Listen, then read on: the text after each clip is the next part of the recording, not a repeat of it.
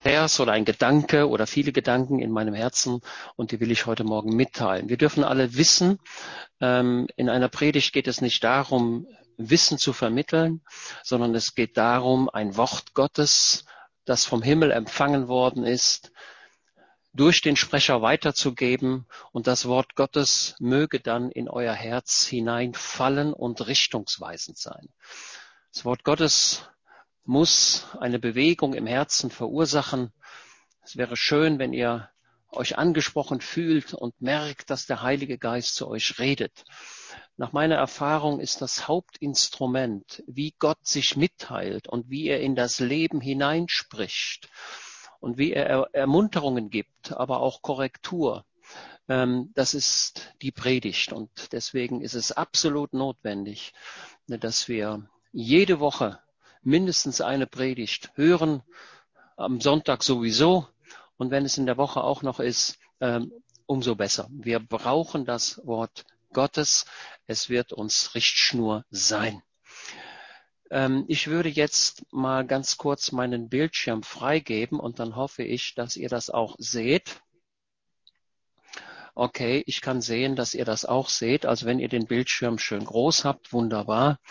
Hier seht ihr ein Vers aus dem Jesaja-Buch, Jesaja 8, Vers 6. Das ist dieser Vers, den ich euch, und ich empfinde das schon sehr deutlich, äh, den ich euch zurufen muss und soll.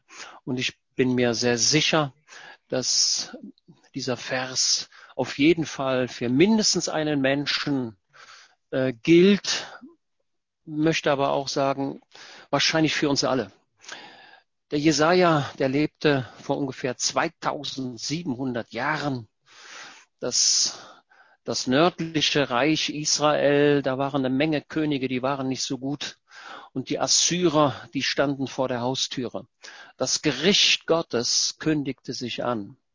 Und da heißt es in Jesaja 8, Vers 6, weil dieses Volk das Wasser von Siloa verworfen, das still dahin fließt und Freude hat an Rezin und dem Sohn des Remalja. Der Rezin, das war ein syrischer König. Und der andere, das war ähm, der König des nördlichen Reiches Israel. Also, weil dieses Volk das Wasser von Seloa verworfen, das still dahin fließt und Freude hat an Rezin und dem Sohn des Remalja, Darum, siehe, lässt der Herr das mächtige und große Wasser des Stromes über sie heraufsteigen. Das große Wasser des Stromes, das sind die Assyrer. Im Folgenden lesen wir, dass die Assyrer äh, das Land überfluten würden. Der Euphrat, also in dieser bildhaften Sprache, würden die, die Ufer des Euphrat überschritten werden und, und das Wasser würde, würde das ganze Land überfluten. Ähm, ihr habt vielleicht schon mal ein Hochwasser miterlebt. Also ich habe schon mal Hochwasser, schon öfter schon mal Hochwasser erlebt, als der Rhein über die Ufer stieg. Ähm, wenn so ein Fluss ansteigt, dann wird man wahrscheinlich Sandsäcke aufschichten und in Köln hat man sogar Barrieren, die man aufbaut. Aber irgendwann ist das Wasser dann doch so hoch, dass es jede Barriere überschreitet und das Land wird geflutet. Hier sagt der Prophet und er klagt im Grunde an, weil dieses Volk das Wasser von Siloa verworfen hat. Wir müssen ganz kurz einen Blick nach Siloa werfen, was das eigentlich bedeutet. Dieses Wasser, das still dahin fließt. Mir kam, als ich darüber nachdachte, ein Lied ähm, ins Herz und das ist dieses hier. Mal schauen, ob das auf eurem Bildschirm erscheint. Ähm, ich werde das nochmal stoppen und dieses Bild, dieses Lied auf den Bildschirm bringen. Mal schauen, ob das gelingt. Das ist ein fantastisches Lied und dort heißt es, wie ein Strom von oben aus der Herrlichkeit fließt der Friede Gottes durch das Land der Zeit. Das ist das, was der Prophet deutlich machen möchte. Er spricht von diesen von diesem Strom, von diesem Wasser, das nach Siloa fließt und es fließt beständig und es fließt ruhig. Siloa ist die Wasserversorgung für Jerusalem. Ich werde gleich noch ein anderes Bild zeigen, da können wir das sehen. Äh, liebe Geschwister, wir alle brauchen beständig, ohne Unterbrechung, die Versorgung mit dem, mit dem Wasser. Das Wasser ist ein Bild auf das Wort Gottes, äh, ein Bild auf die Gemeinschaft mit dem Heiland. Ich befürchte und sehe, dass bei dem einen oder bei dem anderen dieser, dieser dieser ständige Zufluss unterbrochen ist. Ähm, und das ist das, das ist der Gedanke, den ich heute Morgen mitteilen möchte. Ähm, der Prophet klagt und sagt, diese stille Wasserversorgung, die dort in Jerusalem ist, die haben sie verworfen und setzen ihre Hoffnung auf etwas anderes. Auf was setzen sie die Hoffnung? Sie setzen die Hoffnung auf den syrischen König. Sie setzen ihre Hoffnung auf den israelischen König. Und sie sagen, diese Könige mit ihren Soldaten, die werden uns vor den Assyrern schützen. Und Gott sagt, hey, Vertraut doch nicht auf Menschen, vertraut doch auf mich, sucht doch meine Gemeinschaft, sucht doch das Wort Gottes, lasst mich doch zu euren Herzen reden. Das ist das, was der Prophet dort zuruft. Nochmal zu diesem Lied. Wie ein Strom von oben aus der Herrlichkeit fließt der Friede Gottes durch das Land der Zeit. Und das wünsche ich euch allen, die ihr heute Morgen zuhört, dass ihr den Frieden Gottes wie ein Strom in eurem Leben spürt. Er möge über die Ufer treten. Er möge euch überfluten. Tiefer, reicher, klarer strömt er Tag und Nacht mit unwiderstehlich wunderbarer Macht. Ich komme gleich nochmal auf diesen Siloa-Teich zurück. Friede meines Gottes, stille, tiefe Ruhe, alle meine Sorgen, alles deckst du zu.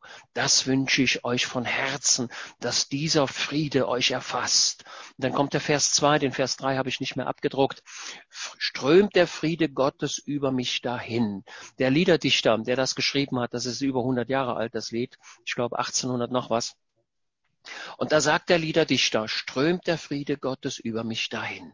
Also musst du dich niederknien, du musst dich beugen, du musst das Wasser aus dem Teich von Siloa rausschöpfen. Ja, das werden wir gleich sehen. Da musst du etwas tun. Strömt der Friede Gottes über mich dahin, müssen alle finstern Mächte von mir fliehen. Wo das wo das Wasser des Heiligen Geistes hinkommt, wo Gott wirken kann, da ist kein Platz mehr für etwas anderes. Der eine oder der andere wird sich vielleicht erinnern an die Tsunami-Wellen, ähm, ähm, die dann mit mächtiger Macht an das Ufer schlagen und alles überfluten. Seine Fluten tragen Hast und Sorgen fort. Friede meines Gottes, seliger Ruheort. Friede meines Gottes, stille tiefe Ruhe. Alle meine Sorgen, alles deckst du zu. Ich möchte dir heute Morgen zurufen, ähm, die Lösung aller Probleme ist, dass du deine gesamte Hoffnung auf Jesus setzt und daran festhältst. Ich komme nochmal zurück zu diesem Vers äh, Jesaja 8, Vers 6 und den hole ich auch jetzt nochmal auf den Bildschirm und gebe diesen Bildschirm nochmal neu frei. Wartet ein kleines Momentchen und dann machen wir das so. Teilen, mal schauen, ob es jetzt funktioniert. Ja, weil dieses Volk das Wasser von Seloa verworfen. Also ich weiß, dass ich mich jetzt ein wenig wiederhole, aber seht zu, dass ihr die Gegenwart Gottes nicht verachtet, dass ihr das Wort Gottes nicht verachtet. Ihr braucht dieses, diesen beständigen Zufluss an Gegenwart Gottes in eurem Leben. Und der Prophet sagt, dass dieses Wasser still dahin fließt. Das ist nicht spektakulär. Ähm, ihr müsst wissen, dass es dort in Jerusalem eine Quelle gab. So, jetzt könnt ihr das auch noch viel besser sehen. Äh, ihr seht hier auf diesem, auf dieser Karte ähm, eine, eine Darstellung ähm, des alten, des alten Jerusalem. Ähm, und ihr seht da rechts Ich guck mal, ob ihr das auch auf dem Bildschirm sehen könnt. Ja, ihr könnt das sehen, weil ich den Cursor dort zur Giron-Quelle äh, leite, dort wo der rote Punkt ist.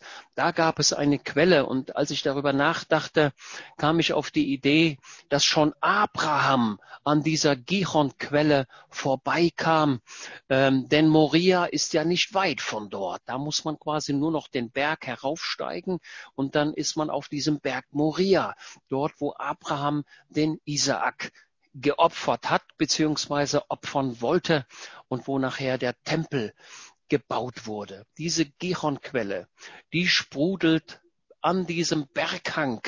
Da geht es rechts, geht es zum Kidron-Tal, steil abwärts. Da ist eine Quelle dort an diesem, an diesem Berghang.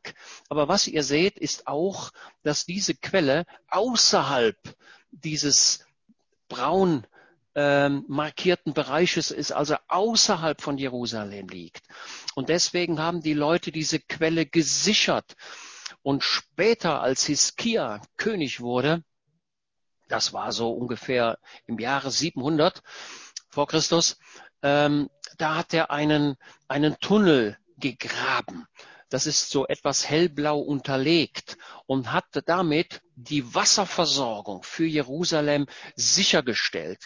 Kein Feind konnte an dieses Wasser heran. Es war geschützt. Und dieses Wasser floss dann in diesen Teich Siloa. Siloa ist auf Deutsch der Gesandte oder Gesandt. Dieses Wasser wurde von der Gihonquelle dort in diesen Teich Siloa geschickt und später wurde der auch nochmal ausgebaut. Ihr seht das unten, der neutestamentliche Teich Siloa. Durch diesen Tunnel floss beständig 24 Stunden lang frisches Quellwasser dort nach Siloa. Und damit war die Wasserversorgung für Jerusalem sichergestellt. Eine Stadt braucht Wasser, eine Stadt braucht Nahrung. Und du selbst, du brauchst jeden Tag Wasser, du brauchst jeden Tag Nahrung, du brauchst jeden Tag eine Versorgung. Und das wünsche ich dir. Jesaja sagt, ihr habt ihr in, in Judäa, ihr, Juda, du hast dieses stille Wasser von, von Siloa, das Gott bereitet hat. Du hast es verworfen und hast dich auf andere, auf andere Dinge konzentriert. Also, ich möchte euch ermuntern, äh, seht zu, dass euer Glaube dass die Nachfolge zum Heil, dem Heiland nach immer der Mittelpunkt eures Lebens ist. Das ist sehr wichtig, denn die Zeiten werden schlimmer.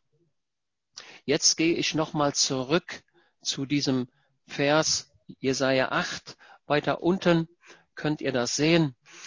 Dort heißt es weiter, ich zitiere also aus dem Kapitel 8. Ihr könnt das Jesaja Buch, das Kapitel 8, dann nochmal selbst lesen. Es ist nicht so einfach zu verstehen. Und dort etwas rot unterlegt. Ihr sollt nicht alles Verschwörung nennen, was dies Volk Verschwörung nennt.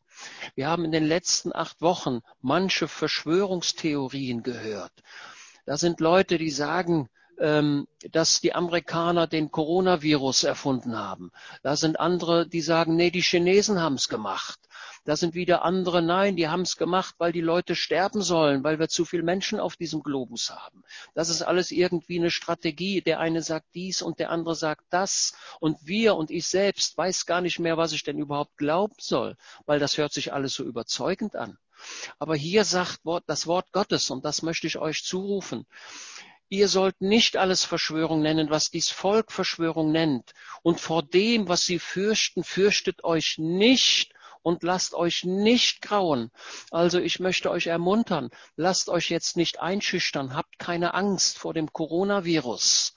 Gott ist mit euch. Wenn ihr, Gott, sein Name ist Immanuel und er hat sich auf deine Seite gestellt. Er hat sich auf eure Seite gestellt. Er hat sich auf meine Seite gestellt und er ruft dir und mir zu. Die Wasser von Siloa, mein Wort, mein Geist reicht aus. Fürchtet euch nicht. Und dann heißt es in Vers 13, sondern heiligt ihn, den Herrn Zebaoth. Den lasst eure Furcht und eurer Schrecken sein.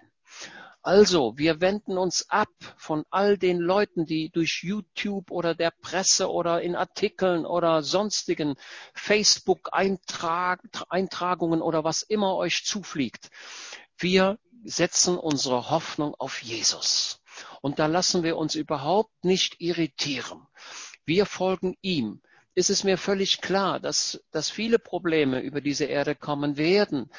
Und ich kenne Matthäus 24 und Lukas 21 und, und viele andere Dinge. Jawohl. Aber eins ist mir klar.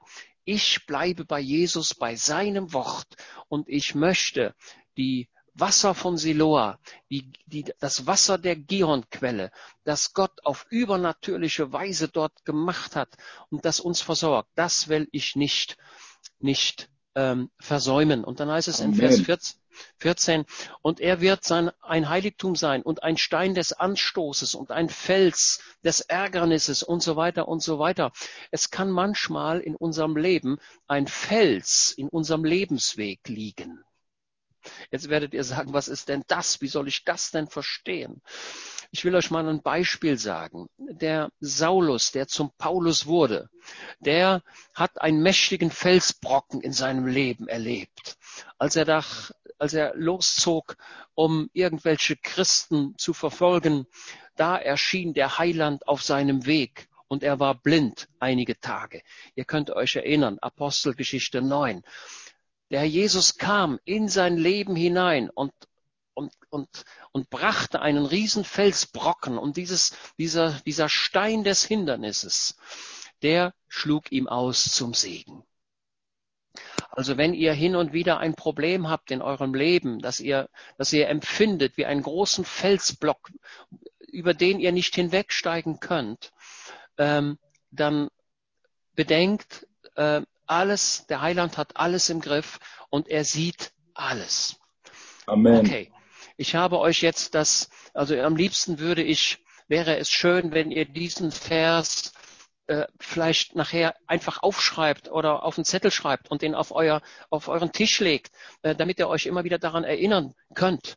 Also wir bleiben bei den Wassern von Siloa. Wir bleiben bei diesem lebendigen Wasser, das beständig fließt und über die Jahrhunderte, über die Jahrtausende nie aufgehört hat. So ist der Strom aus dem Himmel. Wie ein Strom von oben aus der Herrlichkeit. Tiefer, tiefer fließt er in mein Leben. Und ich wünsche euch allen den echt, den, den absolut tiefen Frieden, in dem du sagen kannst, und was auch rechts passiert und auch was links passiert und die Schreckensnachrichten, die ich in den Medien höre, sie schrecken mich nicht, weil ich weiß, mein Heiland lebt. Ja? Amen. Okay. So, jetzt, das war das, das war Nummer eins. Über Siloa, ich dachte weiter über Siloa nach und kam dann ganz schnell dahin, ähm, nach ins Johannesevangelium. Das Johannesevangelium Kapitel 9. Es ist schon interessant. Der Johannes, der Evangelist Johannes, verwendet ein ganzes Kapitel, das gesamte Kapitel 9. Und da geht es um einen Menschen, der auch nach Siloa ging der auch dort zu dem lebendigen Wasser ging, der von Jesus dorthin geschickt wurde. Was ist das für ein Mann, um den es dort ging? Der Mann hat keinen Namen. Es heißt immer nur der Mann. Johannes Evangelium Kapitel 9. Wenn ihr den Bildschirm groß habt, dann werdet ihr dieses Bild sehen. Jesus kam aus dem Tempel herab. Johannes 8, die letzten Verse lesen wir jetzt nicht. Da heißt es, dass sie ihn steinigen wollten, dort im Tempel weil Jesus deutlich gemacht hatte, dass er der Messias war. Aber irgendwelche Leute, denen gefiel das nicht. Und dann nahmen sie Steine und wollten ihn dort im Tempel steinigen. Und dann heißt es, und Jesus verschwand und ging weg. Unglaublich, oder? Wie Jesus das gemacht hat. Und dann kam er aus diesem Tempel, die Tempeltreppen herab, kam er in das eigentliche Jerusalem. Und jetzt kommt diese Geschichte, die ihr jetzt auf dem Bildschirm seht. Also ihr merkt, da ist ein Mann, Jesus, der Sohn Gottes. Gerade noch wollten sie ihn steinigen. Er kommt die Treppen herab. Die Jünger werden dabei gewesen sein. Und jetzt sieht Jesus im Vorübergehen einen Menschen. Also mein Herz hätte geschlagen. Ich hätte gesehen, dass ich irgendwo in eine, in eine Ecke krieche, wenn man mir ans Leben geben, gehen würde. Aber Jesus war souverän. Jesus war der Sohn Gottes. Er kam dort, grad der, der Steinigung entkommen, die Treppen herab. Also ich kann mir das so, ich kann mir das genau vorstellen, wie das so war. Er kam herab und dann blieb er stehen und dann sieht er, während er dort vorübergeht, einen Menschen. Und so sieht der Jesus auch dich heute Morgen. Er sieht dich. Dieser Mensch bekommt keinen Namen, im ganzen Kapitel 9 nicht. Aber Jesus macht etwas deutlich. Er bleibt stehen und er sieht diesen Menschen. Wie schön ist es, dass Jesus dich sieht. Falls heute Morgen jemand da sein sollte, der sagt, ja, dem hat er geholfen und dem hat er geholfen und da hat er das Gebet erhört und da hat er ein Wunder getan. Aber wo bin denn ich? Ich bin alleine ich habe dieses und ich habe jenes. Sieht er auch mich? Antwort, ja, er sieht dich. Und zwar ganz bewusst.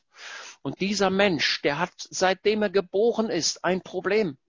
Denn dieser Mensch war blind geboren.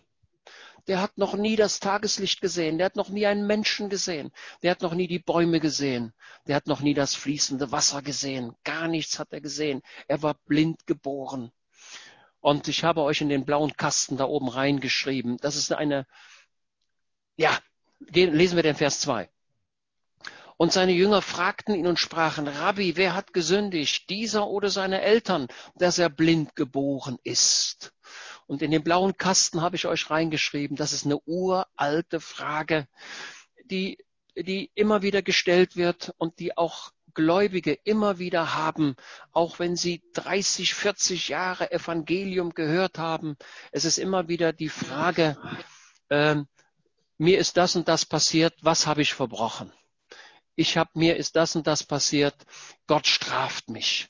Nein, dem möchte ich erheblich widerstehen. Nein. Ähm, äh, da war der Spurgeon, den kennt ihr alle, den Charles Hatton Spurgeon, der Fürst, der Prediger aus dem alten England. Und ähm, der traf einen, einen alten blinden Christ, auch so ein Blindgeborener, der nie sehen konnte. Und er fragte ihn, ob er denn glücklich sei.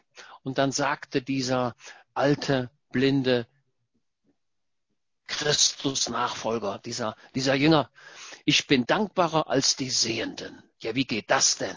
Wie kann man denn dankbarer sein als die, die da sehen? Und dann sagte er, dass wenn ich irgendwann mal wieder sehen werde, und das werde ich, wenn ich beim Heiland bin, wenn ich in den Himmel komme, dann werde ich sehen. Und das erste Gesicht, das ich sehe, ist was? Bei der Begrüßung, das Gesicht meines Heilandes. Das werde ich sehen. Und darauf freue ich mich. Ihr, die ihr sehen könnt, Ihr schaut oft in missmutige Gesichter, in traurige Gesichter.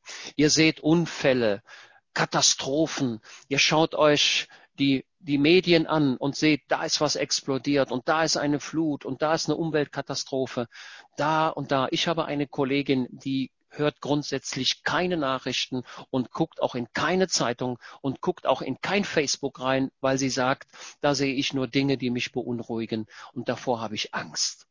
Wir brauchen keine Angst zu haben. Aber ich möchte deutlich machen, macht bitte nicht den Fehler, indem ihr sagt, ähm, ja, mir ist das und das passiert, Gott straft mich oder Gott ist sauer auf mich. Das habe ich, weil das so und so ist. Nein, es ist nicht die Art des Heilandes. Amen. Ja, er, er hat zwar, er hat zwar erzieherische Maßnahmen, keine Frage. Äh, wen er liebt, ja, in der Tat aber er ist nicht der böse Gott, der auf dem Thron sitzen würde und nur darauf wartet, mich zu bestrafen. Nein. Und falls, falls, auch das will ich mal deutlich sagen, es sind immer wieder Leute, die sagen, ja, aber der Paulus schreibt doch an die Korinther, wer aber unwürdig das Brot isst und so weiter, der ist des Leibes und des Todes des Herrn schuldig. Deshalb sind viele von euch krank und schon entschlafen. Das, also Gott straft doch mit, mit mit Krankheit. Nein, das tut er nicht. Der Gedanke ist doch ein ganz anderer. Wenn, wenn da jemand ist, der unwürdig ist, dann kann es sein, dass Gott ihn frühzeitig wegnimmt, um ihn zu schützen und ihm vorzeitig in den Himmel zu nehmen, um ihn vor weiterem Schaden zu bewahren. Das ist die Strategie des Heilandes.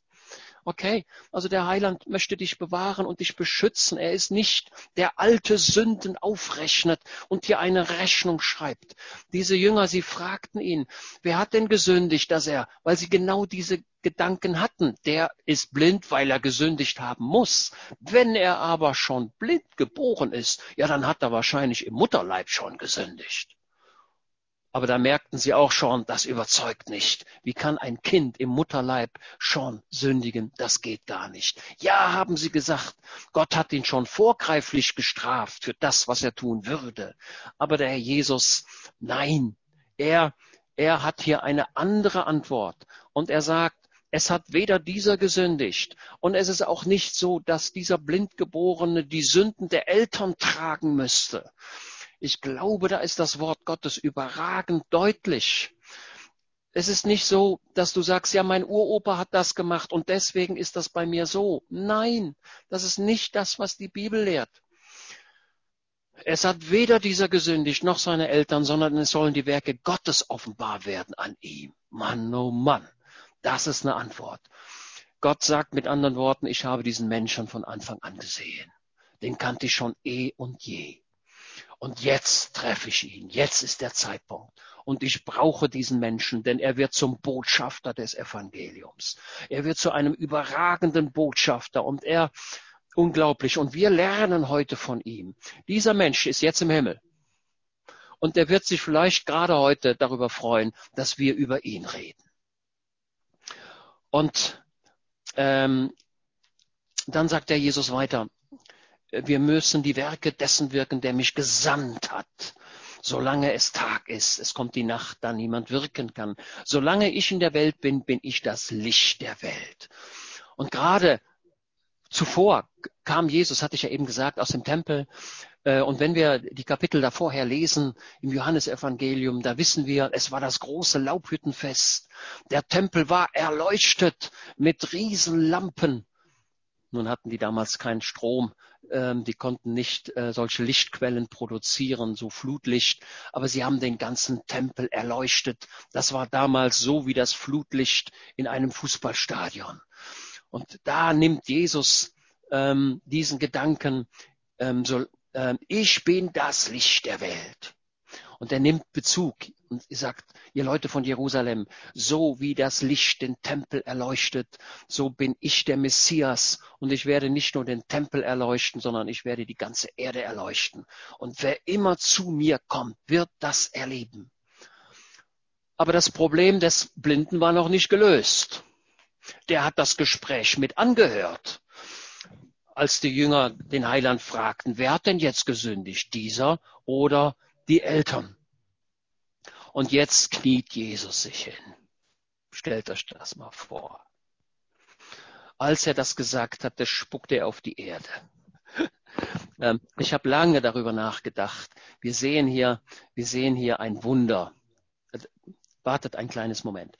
Er spuckt auf die Erde und dann habe ich mir gedacht, Mensch, wenn er da vom Tempel herabkam, das war doch alles gepflastert. Wo war denn da noch Erde? Aber ich denke, dass rechts und links noch so ein bisschen Staub war. Vielleicht hatte da der eine oder der andere auch noch einen kleinen Vorgarten oder wie auch immer. Also da war noch ein bisschen Erde, war noch da. Und er spuckte auf diese Erde. Er kniet sich hin. Der Blinde sieht nichts. Die Jünger gucken zu. Die denken, ja, was macht denn der da? Und er nimmt einen Brei mit, mit dieser Spucke und dieser Erde macht er einen Brei und strich den Brei auf die Augen des Blinden. Und ich habe euch hier reingeschrieben, ja, jetzt ist er doppelt blind. Er kann nichts sehen und dann ist er auch noch ein Deckel drauf. Ne? Merkwürdiges Bild. Was wir sehen, ähm, nur Jesus macht das so. Ich habe nochmal ganz genau nachgedacht, wie, wie es nachher die Apostel gemacht haben, die Apostel und die Jünger des Heilandes und so wie wir das auch tun nach dem Gebot des Heilandes. Wir legen die Hände auf, jawohl. Aber sowas habe ich noch nicht in einem Gottesdienst erlebt. Aber der Herr Jesus darf es tun. Warum darf er es tun? Weil er Gottes Sohn ist. Und er nimmt Erde. Woraus ist der Mensch gemacht? Aus Erde. Der Mensch ist aus der Erde produziert. Und so nimmt der Herr Jesus diese Erde. Und alle erinnern sich in diesem Moment, ist der Mensch nicht aus Erde gemacht? Und Jesus nimmt diese Erde und verbindet sie mit seiner Spucke, ne? Da würdet ihr sagen, unangenehm, habe ich mir auch gedacht. Das ist ein bisschen unangenehm. Hört sich nicht so gut an. Aber er vermischt diese Erde, dieses irdische Element mit dem göttlichen Element. Und wir sehen hier, das ist mein Verständnis, die kreative Kraft des Heilandes. Er ist Gottes Sohn. Und er nimmt diesen Brei und streicht ihn auf die Augen des Blinden und spricht zu ihm, gehe zu dem Teich Siloa, das übersetzt gesandt und wasche dich. Und dieser Mensch, was tut er? Er fasst Glauben. Und er geht, das sind so, also soweit ich die Berichte verstanden habe aus jener Zeit, gab es eine mächtige Straße, die Straße des Herodes, die herabführte zu diesem Teich von Siloa. Und er wird diesen Weg öfter gegangen sein und er geht zurück. Vielleicht hat er auch, ja, ich greife mal vor, an einer anderen Stelle im Markus-Evangelium, da wird auch ein Blinder geheilt. Und Jesus, und dort heißt es, können wir ein andermal sehen, und Jesus ergriff ihn bei der Hand und führte ihn aus der Stadt heraus. Das ist im Markus-Evangelium. Da wird der Herr Jesus zum Blindenführer. Er heilt ihn gar nicht direkt, sondern führt ihn an der Hand heraus, aus dem Dorf heraus, und dann heilt er ihn in der Situation der Zweisamkeit, in einer Situation der, der Ruhe, ich will es mal so schon mal vorab zum Ausdruck bringen. Gehe zum Teich Siloa, gehe dort zu diesem lebendigen Wasser. Dieser Teich Siloa, ähm, das war nicht nur die Wasserversorgung äh, für Jerusalem. Tags zuvor hatte man noch das Wasser aus dem, ich denke, dass es ein Tag zuvor war, vielleicht auch zwei, bin mir nicht ganz sicher. Auf jeden Fall hatte man das, das Wasser aus diesem Teich Siloa geschöpft und in den Tempel gebracht. Deswegen sagt Jesus, ich bin das Wasser des Lebens. Ich bin das Licht des Lebens. Ich bin das Wasser des Lebens. Und er nimmt Bezug auf Dinge, die die Leute in Jerusalem verstanden haben und verstehen konnten. Und dieser Mann, er fasst Glauben und geht dort in diesen, in diesen Pool. So. Und ich stelle mir diesen Pool, ähm, den stelle ich mir so vor. Also es gibt so ein paar Animationen, wie man sich dieses, dieses, diesen Pool dort vorstellen kann. Also es war nicht irgendwie ein dunkles Becken, wovor man sich hätte fürchten müssen, sondern das war ein fantastisches, ein fantastisches Wasserbecken, das von der Gironquelle beständig, beständig über die Jahrtausende hinweg gespeist wurde. Und dort wurde er hingesandt. Und damit wird, macht, macht Jesus deutlich, ich bin der Gesandte. Ja, können wir, können wir das, ich hoffe, dass mir das gelingt, das so zu erklären, dass man es, dass man es begreifen kann. Ihr müsst zu dem Gesandten kommen. Ihr müsst zu dem Christus kommen. Ihr müsst an mich glauben. Ihr müsst etwas tun. Okay. Und dieser Mann, er geht dort herunter. Ja, noch ein wichtiger Gedanke. Der Blindgeborene wird nicht beurteilt aus seiner Vergangenheit, sondern nach dem, was er werden kann. Jesus beantwortet nicht die Frage der Schuld. Wer hat gesündigt? Das lässt er offen. Ja? Okay, gut. Brigitte sagt, dass man mich nicht so gut hören kann. Ich hoffe mal, dass es ausreichend ist. Ja, ist okay. Gerne gib mir ein Zeichen, dass es geht. Vielleicht ist die Datenleitung ein bisschen schwach. Okay. Ähm, also wie gesagt, beantworten wir nicht immer oder suchen wir nicht Fragen nach der Schuld, sondern sehen wir das Erlösungswerk Jesu, das meine Schuld getragen hat. Das ist wichtig. Ähm, ich habe hier einen kleinen Eintrag, ähm, will euch das deutlich machen. Der Joshua Bell, das ist ein Amerikaner, das ist ein Geiger. Ein fantastischer Geiger, so ähnlich wie der Christopher Tapper, ein fantastischer Geigenspieler. Er gehört mit zu den besten Geigenspieler, die wir im Moment auf dieser Erde haben. Und ähm, es gibt ein paar ähm, Menschen, die haben ganz schwierige Stücke geschrieben. Und ähm, so ein paar Stücke, da trauen sich nur ganz wenige ran, das zu spielen. Und der Joshua Bell ist aber einer, der es, der es vermag, selbst die schwierigsten Musikstücke auf seiner Geige zu präsentieren. Und wenn ein Konzert von diesem Joshua Bell stattfindet, dann zahlen die Leute, äh, gehen dann, buchen dann eine Eintrittskarte für das Konzert. Sie bezahlen eine Menge Dollars, um dann einen Platz zu bekommen in New York oder in Washington oder sonst irgendwo in einem Konzertraum, um dort die Künste dieses Joshua Bell zu hören. Und eines Tages sagte dieser Joshua Bell, ähm, heute spiele ich ohne Gage. Und er ging in die New Yorker Metro, dort in diese U-Bahn-Gänge, ähm, hat der eine oder der andere vielleicht schon mal erlebt, in Paris, in der Metro oder sonst irgendwo in Köln, in den U-Bahn-Gängen. Dort stellte er sich in die New Yorker Metro und spielte das aus seiner Sicht schwierigste Stück des Musikstück, was es überhaupt gab. Und er spielte es perfekt. Aber wisst ihr, die Leute die gingen vorbei, eilten in die U-Bahn, fuhren ab. Der eine oder der andere wollte stehen bleiben, ging aber dann doch schnell weiter. Da waren Kinder, die wollten zuhören, aber die Mütter zerrten die Kinder. Nee, nee, wir müssen weiter. Der eine oder der andere warf etwas in den Beutel, einen Dollar oder so oder sonst irgendwas. Und er spielte und spielte und spielte. Und am Ende, als er fertig war, hatte er noch nicht mal den Lohn, den eine Eintrittskarte kosten würde, wenn man denn in den Konzertraum gehen würde. Was will ich damit sagen? Viele Dinge werden verachtet, sie werden nicht erkannt. Also dieser, dieser, dieser, dieses Wasser, das von der Gironquelle fließt in den Teich Siloa, dort, wo du dich untertauchen kannst, dort, wo du das abwaschen kannst, was da weg muss, wird oft in dem Wert nicht erkannt. Also, das Erlösungswerk Jesu ist das Gewaltigste, was es auf dieser Erde gibt. Und das ist die Ursache und der Quell für meine Rettung, für meine Zuversicht. Und das kann ich glauben und das glaube ich auch. Amen. Und indem ich das glaube, erlebe ich, wie ein tiefer Strom des Friedens durch das Herz fließt und ich darf mich wieder freuen und sagen, Herr Jesus, ich danke dir. Die Leute mögen glauben, was sie wollen, aber ich glaube dir. Du bist mein Erlöser. Du bist mein Retter. Und da will ich mich hinknien und von diesem lebendigen Wasser auch schöpfen. Ich weiß jetzt nicht, ob dieser Blinde ganz ins Wasser sprang. Es ging ja nur um die Augen. Denn Jesus sagt, ja, wasche dich. Und es ging ja darum, diesen Brei abzuwaschen. Also ich betone nochmal, es könnte sogar sein, dass diese, der war ja blind geboren, dass die Augen total zerstört waren. Vielleicht waren sie gar nicht da.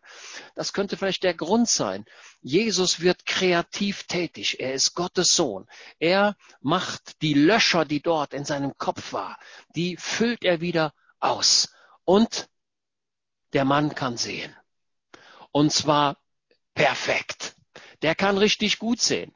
Also ich muss, ich habe mir so vorgestellt, also wenn ich noch nie gesehen hätte und ich würde heute zum ersten Mal sehen, dann würde ich aber rumgucken. Da wäre ich erstaunt über alles dann würde ich mich über die Farben freuen, über die Formen, über die Menschen. Und dann würde ich sagen, Mensch, das ist mein Vater, das ist die Mutter, das ist der Onkel, das ist die, das ist der Nachbar. Jawohl, die, ich habe die Leute noch nie gesehen. Aber jetzt kann ich sie von Angesicht sehen. Das ist das, was geschieht, wenn ein Mensch zu Jesus kommt. Wenn er das merkt und erkennt, dass Christus der Messias ist, dass er der Gesandte ist. Also, liebe Geschwister, ich will euch sagen. Ähm, ich glaube, dass wir, dass wir da auch zugreifen müssen. Okay. Habt noch ein paar Minütchen Geduld. Dieser Mann, er kann sehen. Aber wo ist Jesus? Jesus ist nicht da. Der hat ihn ja weggeschickt. Kann ja sein, dass die Jünger hinterhergelaufen sind und soll, haben, haben gesagt, da wollen wir mal gucken, was jetzt passiert. Ich weiß es nicht. Jesus war nicht mehr da. Und dieser Mann, der jetzt sehen kann, und der kann vorzüglich sehen, ich erzähle euch bei einem andermal, da war ein Mann, der konnte, der musste zweimal geheilt werden, und ich versuche euch zu erklären, warum das so ist. Auf jeden Fall hier, der Mann kann vorzüglich sehen, und er, er findet sogar sein Zuhause. Und da heißt es in Johannes 8, die Nachbarn nun Und die, die ihn früher gesehen hatten, dass er ein Bettler war, sprachen, ist nicht dieser der, der da saß und bettelte? Einige sagten, er ist es. Andere sagten, nein, sondern er ist ihm ähnlich. Und was sagt dieser Mann? Ich bin's. Also dieses Wort, ich bin es, das erinnert mich sehr stark an den Namen Gottes. Ich bin der ich bin. Ich bin der Gerettete. Jawohl, ich bin es. Jawohl. Sie sprachen nun zu ihm, wie sind denn deine Augen geöffnet worden?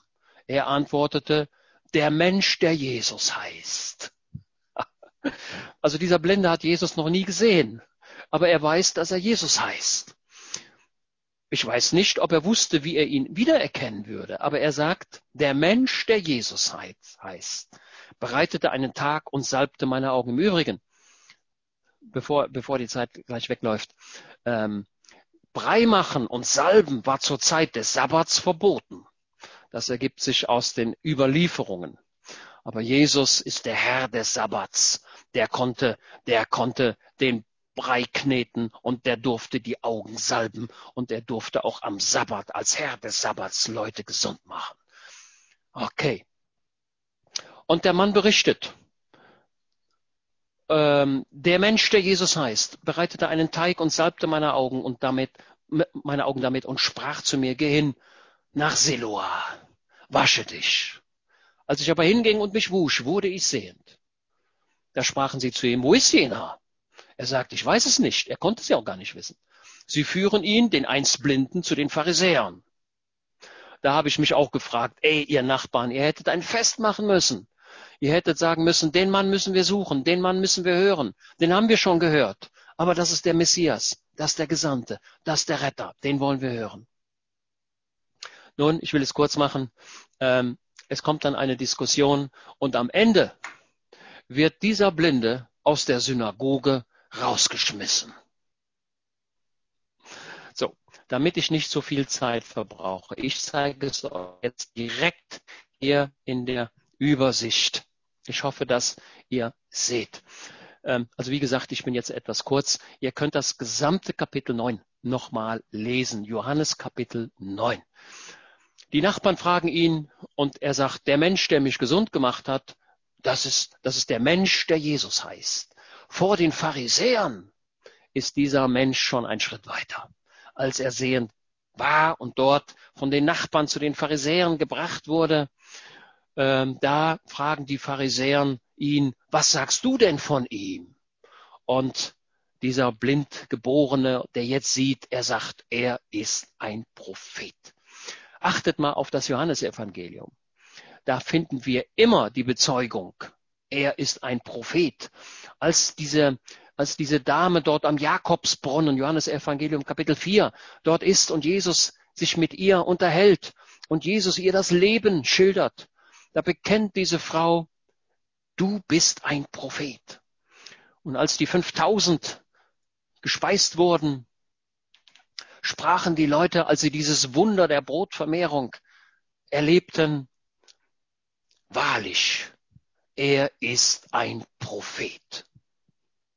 Und in Johannes 7, Vers 14, da lesen wir das auch.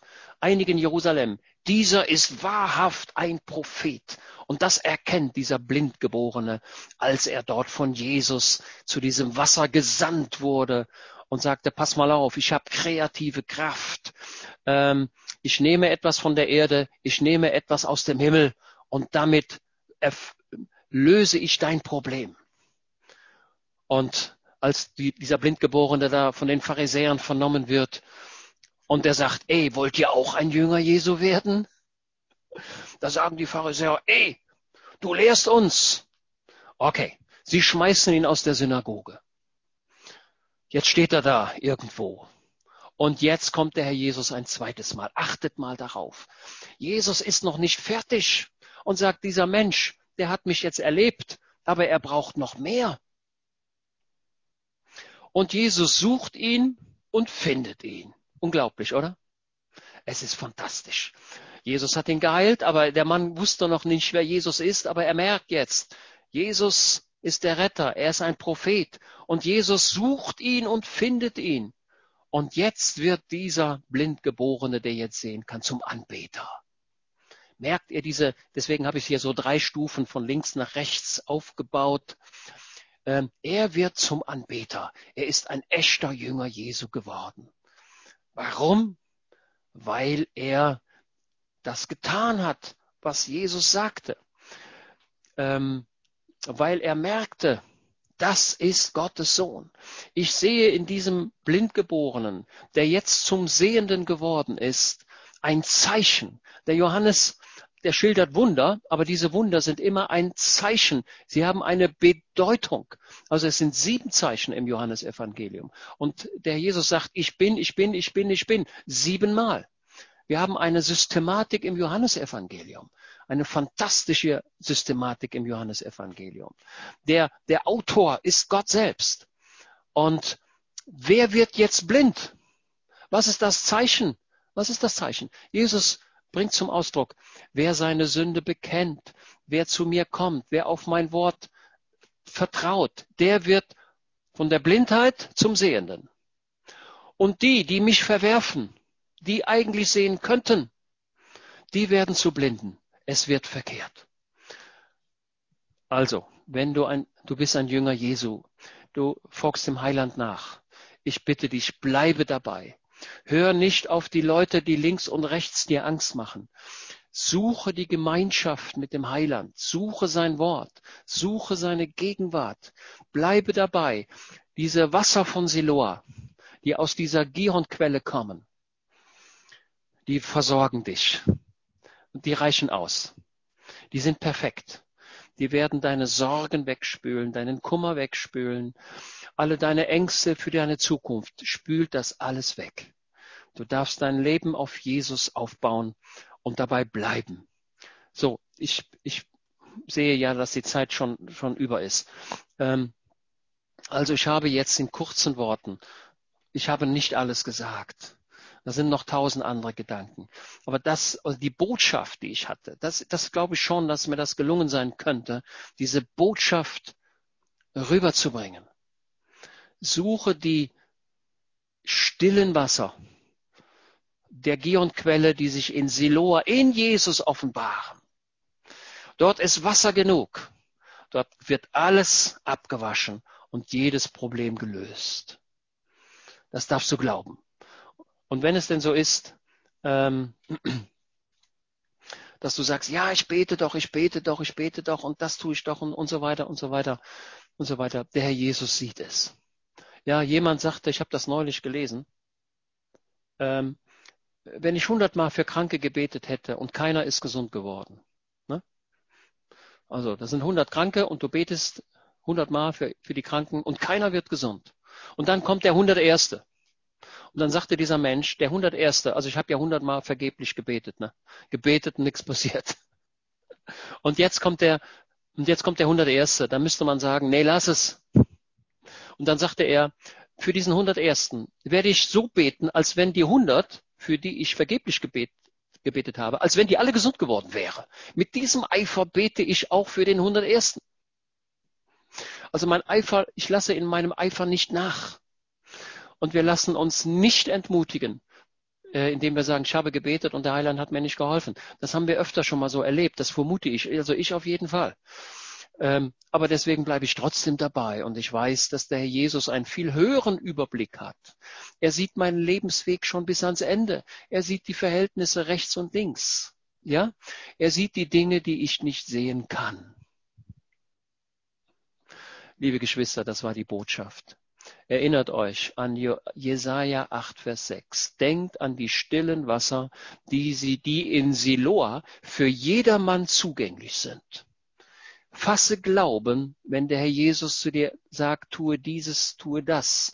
Zweifle nicht an dem. Tue genau das, was er sagt. Vertraue ihm und du wirst sehen, dass sich die Probleme lösen.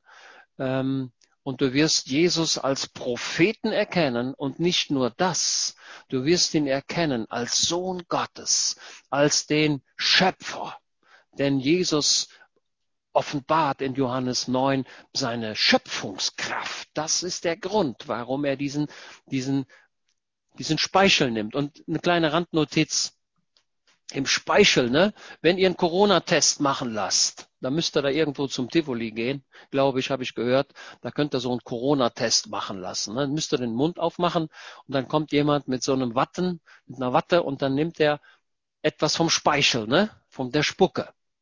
Weil da, die können dann irgendwie das da herausfinden. Ist auch noch so ein Geheimnis am Rande. Ja? Ähm, bei dem Blinden in Markus 8 könnt ihr lesen, da hat Jesus kein Brei genommen, da hat er ihm in die Augen gespuckt. Also das müsst ihr euch mal vorstellen. Unglaublich, unglaublich.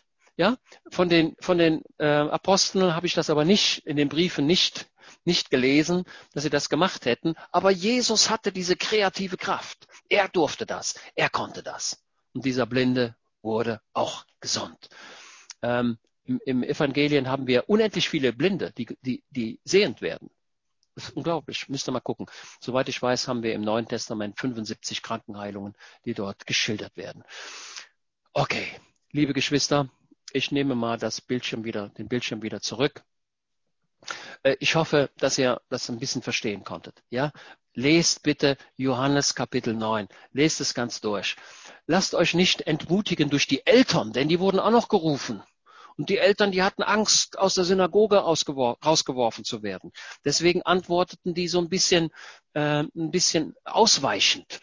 Ähm, also ich sag mal, wenn du gläubig bist und gläubig geworden bist, und die Fälle haben wir ja sehr oft, dann nehmen die Verwandten von dir Abstand und sagen, der ist jetzt ganz komisch geworden, der glaubt jetzt an Jesus, der ist verrückt und mit dem wollen wir nichts mehr zu tun haben. Lasst euch davon nicht irritieren. Und wenn sie dich aus der Familie rausschmeißen, wenn sie dich aus der Synagoge rausschmeißen, wenn die Leute denken, du bist verrückt oder du bist komisch, nein, du bist nur ein begnadigter Sünder, du bist nur ein Mensch, der Jesus nachfolgt. Ja, und Amen. Jesus wird dich in den Himmel hineinziehen. Das ist wie ein Anker, der jetzt schon im Himmel verankert wird. Ja, dein, dein Anker liegt jetzt schon im Himmel. Und, und das Schiff, das an der Schnur hängt, das wird nachher hineingezogen. Also da kannst du wirklich auf ihn vertrauen. So, jetzt muss ich den Mund halten. Äh, lieber Daniel, äh, ich hoffe, dass du wieder parat bist und ähm, da sehe ich dich. Wunderbar, dass du wieder erschienen bist. Und ich freue mich über den heutigen Tag und lasst uns alle am Wort Gottes festhalten. Nutzt alle eure Computer, nutzt alle eure Technik, geht ins Geschäft, kauft euch eine Kamera, die ihr auf dem Bildschirm hängt. Und wenn ihr sagt, ich brauche ein besseres Mikrofon, dann kauft euch ein besseres Mikrofon ähm, und holt euch einen richtig großen Bildschirm. Denn ich habe jetzt hier so auf meinem Bildschirm so 20 oder eine ganze Menge Köpfe, die ich hier sehen kann. Wunderbar. Ich hoffe, dass ich heute Morgen in euer Leben hinein sprechen konnte. Amen. Daniel. Amen. Ja, Volker, möchtest du noch mit uns beten? Ja, Herr Jesus, ich danke dir, dass du der Messias bist. Du bist der Gesandte und du bist der, der die, der die Blinden und auch die, die geistlich blind sind und die gar nichts verstehen, zum Sehen bringst, wenn man auf dich vertraut, wenn man das tut, was du sagst. Ich danke dir, dass ich ein Sehender geworden bin und dass ich dein Erlösungswerk verstanden habe. Und ich weiß, du bist mein König, du bist mein Hirte und du sorgst für deine Gemeinde. Ich danke dir, dass du uns heute Morgen alle gesehen hast. Mein Schicksal unser Schicksal ist dir nicht egal. Du liebst uns von ganzem Herzen und du wirst uns führen und leiten und wir müssen uns nicht erschrecken, sondern wir schauen auf dich. Und ich bitte dich, Herr Jesus, dass das, was wir heute Morgen gehört haben, in dieser, in, in, in unserem weiteren Leben, dass das uns begleitet, dass wir uns immer erinnern können. Du bist der, der die Blinden sehen lässt. Du bist der, der die Lahmen gehen lässt. Du bist der, der die Gefangenen frei macht. Du bist der, der die Schwermütigen wieder zur Freude bringt. Du bist der, der alle Tränen abwischen wird. Ich danke dir dafür. So segne uns auch für den, diesen Tag und auch für die kommende Woche und unser weiteres Leben. Wir danken dir. Amen. Amen. Amen. Vielen Dank.